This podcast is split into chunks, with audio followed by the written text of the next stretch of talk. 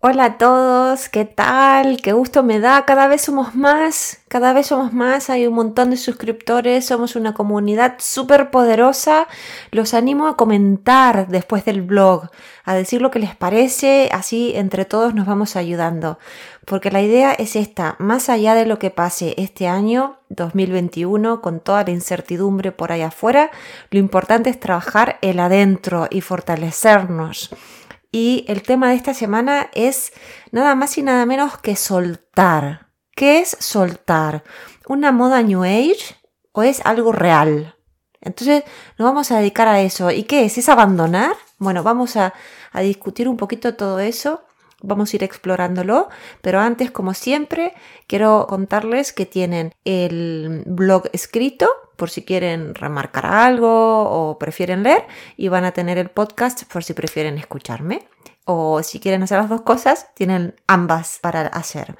Y voy a empezar hablando del tema de soltar con una confesión mega personal hace muchísimos años yo quería lanzar un proyecto. Le daba vueltas, vueltas, me daba terror, tenía miedo, no me animaba. Pero por otro lado, moría de ganas de hacerlo realidad. Empecé a trabajar, primero empecé tímidamente, hasta que un buen día me obsesioné y lo único en lo que pensaba es en que salga bien. Trabajaba, trabajaba y quería que me resulte.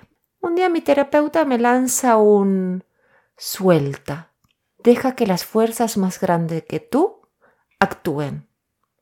Les juro que su comentario me dejó desencajada. Yo pensaba, ¿cómo voy a soltar si tengo muchísimo que hacer? ¿De qué me habla esta mujer? ¿De qué fuerzas? ¿A qué se refiere? Y no lo pensé mucho, no lo pensé mucho más y me dije, es budista, debe ser por eso, por esas cosas en las que ella cree. Le soy sincera, tengo que ser honesta. Y aquí viene la parte donde les confieso que como no entendía nada de este asunto de soltar, hice exactamente lo opuesto. Seguí y seguí como venía hasta que un buen día colapsé. ¿Cómo? ¿Qué hice? Estaba insegura, estaba agotada y me rendí. Me rendí antes de empezar. Muchos, pero muchos años después, habiendo conocido el mindfulness, meditando a diario y adentrándome en la psicología transpersonal bien, bien profundamente, entendí la idea de soltar. Y al día de hoy agradezco la libertad que siento al practicarla en todo lo que hago. Y les juro que esto también es cierto. Lo importante es entender lo que significa soltar para después ir incorporándolo en la vida propia. Desde la psicología transpersonal, soltar significa desapegarse. Es lo contrario a aferrarse. Es quedarse desapegado a ideas fijas. O sea, lo contrario de apegarse sería soltar. Si no puedo soltar, voy a quedar pegada a ideas fijas de cómo deben resultar las cosas.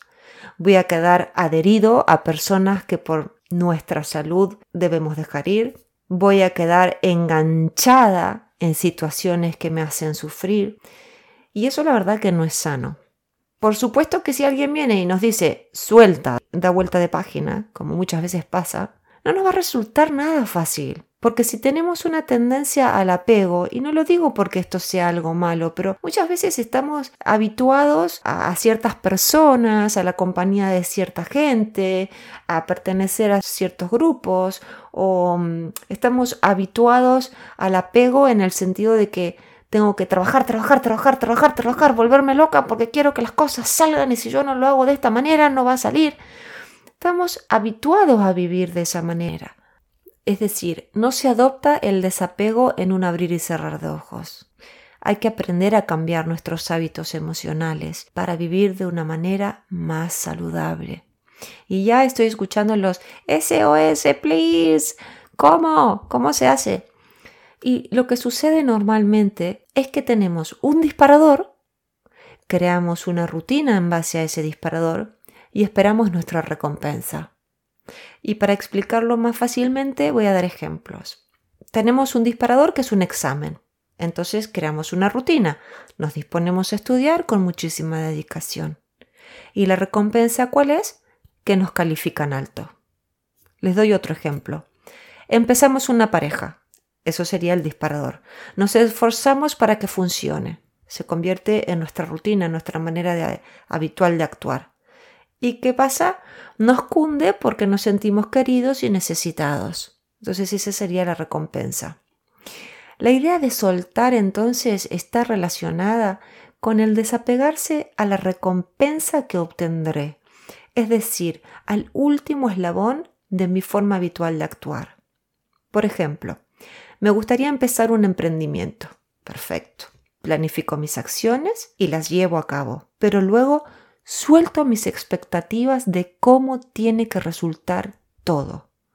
¿Y qué hago? Disfruto la tranquilidad de que estoy dando lo mejor de mí.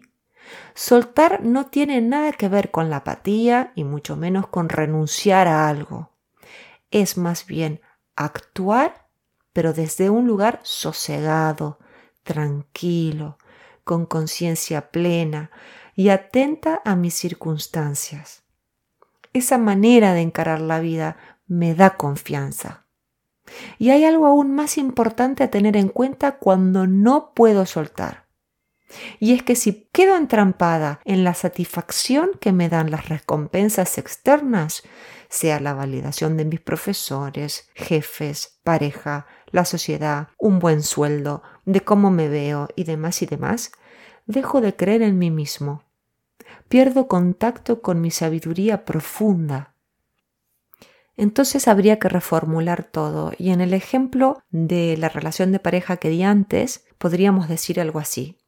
Si te amo, lo hago porque quiero lo mejor para ti.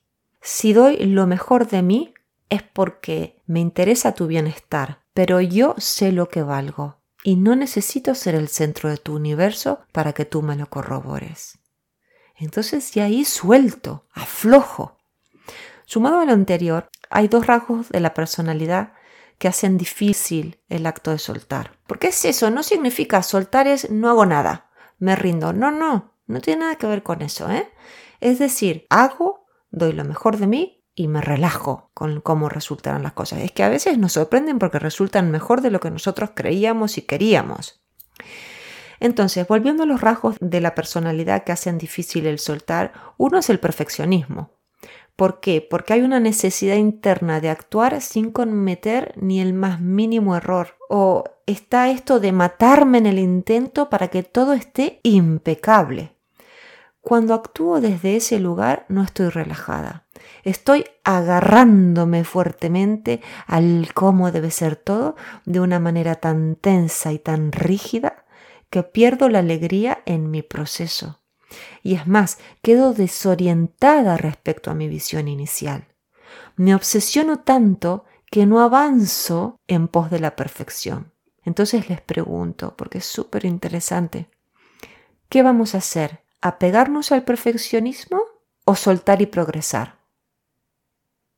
Lo repito porque es muy interesante y es necesario que esto entre. ¿Qué vamos a hacer? ¿Apegarnos al perfeccionismo o soltar y progresar? El otro rasgo de la personalidad que dificulta el acto de soltar es querer controlarlo todo. La necesidad de tener todo bajo control nos da la falsa ilusión de que nosotros y los que amamos estamos a salvo. De esto soy una gran pecadora. He sido siempre una persona que ha tratado de hacerlo todo para controlar que nada se salga, que los chicos no sufran, mis hijos no sufran, que mi marido esté bien, que mis amigos estén a salvo. Bueno, me ha llevado tanto tiempo aprender el concepto de soltar. Por eso digo que la libertad que sentí una vez que lo practiqué no, no se las puedo explicar, lo tienen que experimentar solos. Pero bueno, entonces está esto de que creo la falsa ilusión que si hago todo maníacamente, trabajo maníacamente, vamos a lograr lo que deseamos, ¿no? Voy a lograr lo que deseo y no confío en los demás. No confío ni en los demás, ni en la vida, ni en las fuerzas más grandes que uno de las que me hablaba mi terapeuta nuestro cerebro está tan tieso como un puño apretado. Miren, ¿pueden hacer un puño apretado? Bueno, así es como está el cerebro cuando me obsesiono y me pongo a trabajar maníacamente para que todo esté bajo mi control. Nos metemos en el camino de nuestros hijos, nos metemos con nuestras parejas e incluso nos metemos en la vida de nuestros amigos porque pensamos que ellos por sí mismos no podrán, que nosotros sí, y somos los salvadores que venimos a cuidarlos. ¿Cuál es el resultado? Quedamos agotados, tristes, vacíos y ansiosos. Yo les di mi propio ejemplo al principio de este blog de lo mal que me sentí. Para mí, soltar en el estado en que estaba cuando mi terapeuta me dijo suelta, era una palabra alienígena, lo juro. No entendía absolutamente nada. Hay esperanza, porque todo esto puede llegar a decepcionarlos. ¿Y ahora qué hago? Que no, no sé cómo hacerlo. Primero que todo, si la idea de soltar les resulta incomprensible, suéltenla completamente. Irónicamente, ¿no? Soltar la idea de soltar. Pero de, de verdad lo digo, ¿no? Olvídense de lo que es soltar. No podemos forzarnos a soltar. Esto tiene que ser natural. Si lo hacemos de un lugar resistente a la idea y que no es auténtico, lo que queremos dejar ir va a volver, pero con muchísima más fuerza. Como dice Jung, lo que resistes, persiste. Resisto la idea de forzar, bueno, pues va a persistir mi malestar. No voy a entender, voy a hacer lo contrario. El kit de la cuestión es lo que hay detrás al rechazo a soltar. Cuando me resulta tan difícil soltar, me tengo que preguntar qué hay detrás de eso. Normalmente lo que se encuentra es miedo a sufrir. Normalmente uno escucha cosas como si no lo hago perfecto me van a descubrir. Lo hago yo porque no confío en que los otros lo hagan bien. El temor, la ansiedad, el nerviosismo, la rabia y todas las emociones fuertes que nos generan la desconfianza a soltar están apuntando a lugares dentro de nosotros que necesitan nuestra atención para sanar. El proceso de ir sacando velos hasta llegar a la raíz del tema es muy personal de cada uno y con la ayuda adecuada se puede lograr. Yo solo diré en este espacio que normalmente el miedo a soltar tiene que ver con el miedo a lo desconocido y con nuestra humana necesidad de tener certezas y les dejo esta última oración picando para que la mediten y que evalúen cómo se manifiesta esa necesidad en sus vidas. Y les aseguro por experiencia propia y por acompañar a otros que cuando aflojo ese puño cerrado que les invité a hacer hace un minuto y relajo mi pecho, creo un espacio interior tan grande que me permite ver que sí puedo soltar, que sí voy a dar lo mejor de mí, por supuesto, en todo lo que embarque voy a dar lo mejor de mí. Y que sí me puedo relajar con el resultado, porque pase lo que pase, todo está bien. En la meditación, en el ejercicio físico, en la contemplación, en el tiempo, en la naturaleza, voy a encontrar esa pausa, esa presencia que me dé la confianza para que me resulte posible. Cuando estén obsesionándose, acuérdense de lo que me dijo mi terapeuta hace muchos años. Les mando un fuerte abrazo y los espero la semana que viene y me encanta que sigan recomendando el blog, que me manden los mensajes personales. Los invito por favor a comentar y vamos por más. Mándenme ideas, que me encanta escribir sobre todo lo que me preguntan. Un fuerte abrazo y un beso. Nos vemos la semana que viene.